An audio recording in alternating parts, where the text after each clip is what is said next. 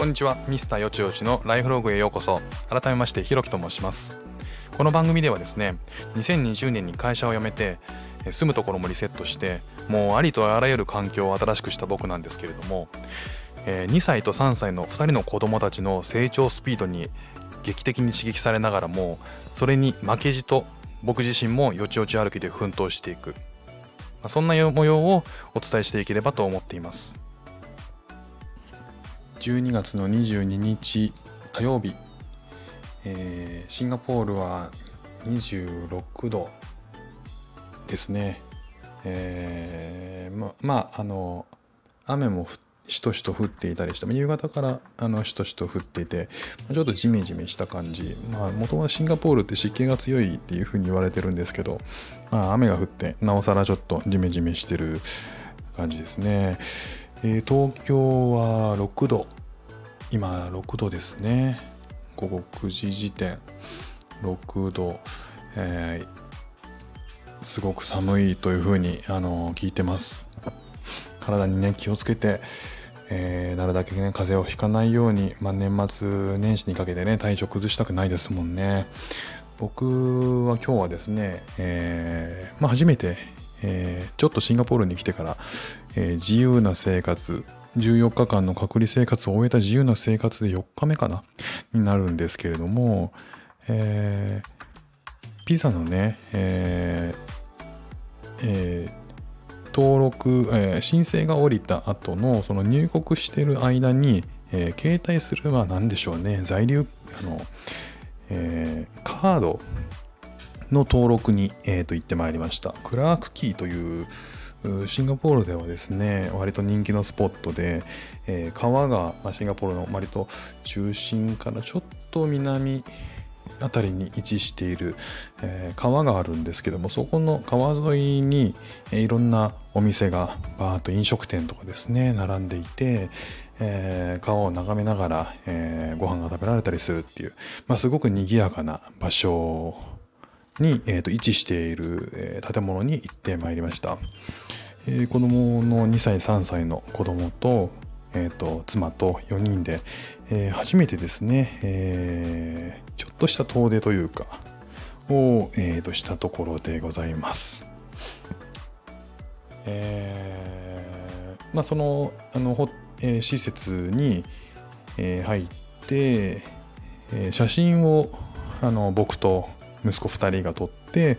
えー、後々できたカードは妻の、え会社に届くようなので、えー後で受け取れると。まあ多分それをずっと所持するっていうことなんでしょうね。で、その後、えー、終わってからは、えー、ジェラートを食べに行きました。僕はジェラート大好きで、えー、まあ、こっち暑いっていうこともあって、ジェラート食べたいっていうふうに妻に言っていたら、あの、調べてくれて、えー、今日行ったところのクラークキーというとこなんですけども、そこのジェラート屋さんに行って、え、4人でジェラートを食べて帰ってきました。値段は、え、4人で、え、2000円ぐらいかけるぐらいかな？2000着ぐらいですかね。東京の、えー、一等地とかに店を構えてる J アート屋だったらまあそんなもんか。もうちょっと高いぐらいなんで。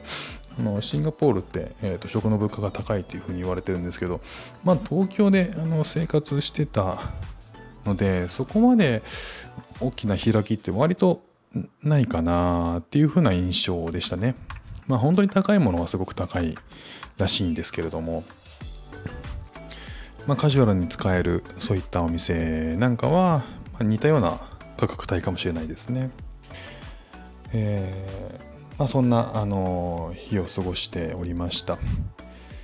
えー、今日話をしようと思っていたのは、えー、まあ、すごく寒くなってきて、えまあ、僕は2歳3歳の子供がいながら、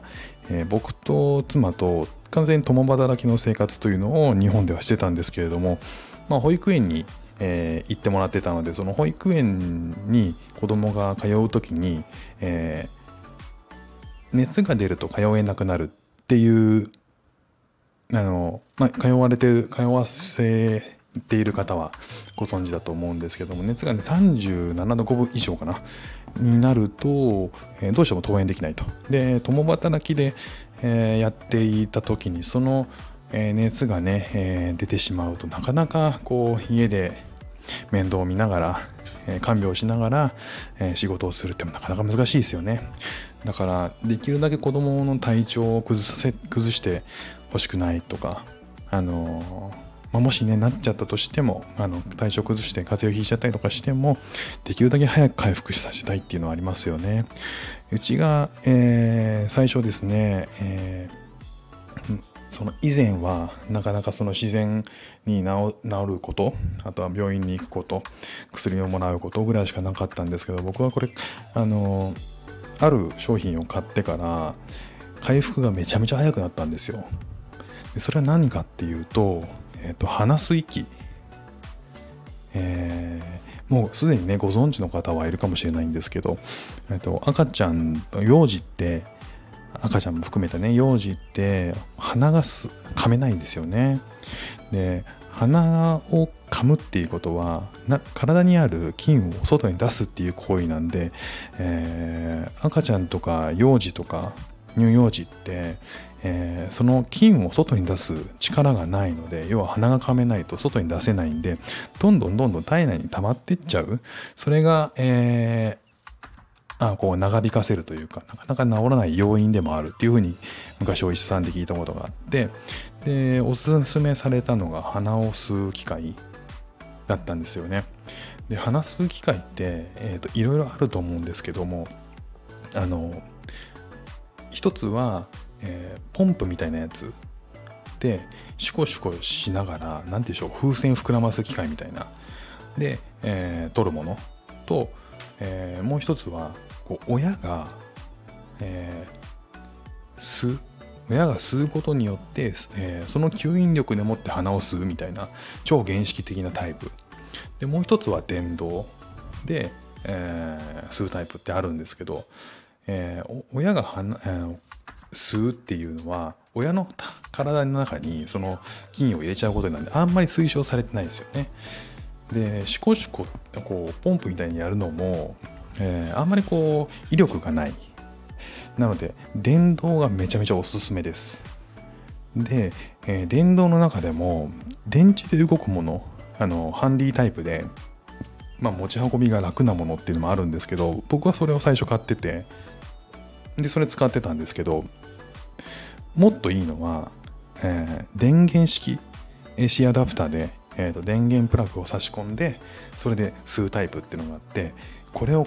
これがめちゃめちゃおすすめです。最初ハンディタイプ使ってたんですけど威力が全然違うんですよね。でまあ、あの僕が使ってたのはメルシーポットっていうもので、えーまあ、割といろんなとこに売ってると思うし Amazon でも売ってると思います。あのそれを使ってから、えー、まあ、鼻が全然こう吸えることが吸えるんですよね。ハンディタイプと違って。でそれを使って、えーと、毎朝と夜あのまあ時間があることで、まあ、最初子供嫌がっちゃうんですけどだんだん慣れてくると自分で持ってあの吸うようになるんで、まあ、そうなるとめちゃめちゃ強いですよね。でそれを使うようになってからほんと風が長引かないです。だからあのー1万円ぐらいするんですけどメルシーポット。でもこれは本当に費用対効果抜群だと思います。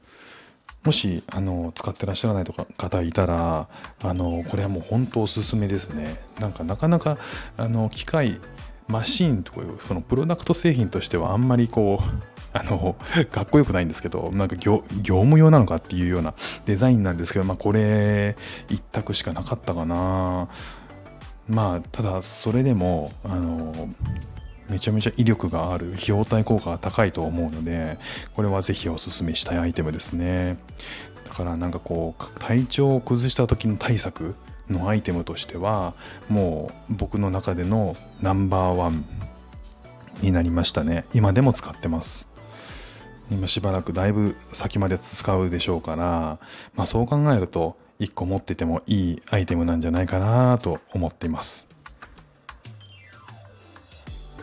ルシーポットという、えー、検索すると出てくるので、まあ、もしよかったらポチってみてください。今日も聞いていただいてありがとうございました。では、また。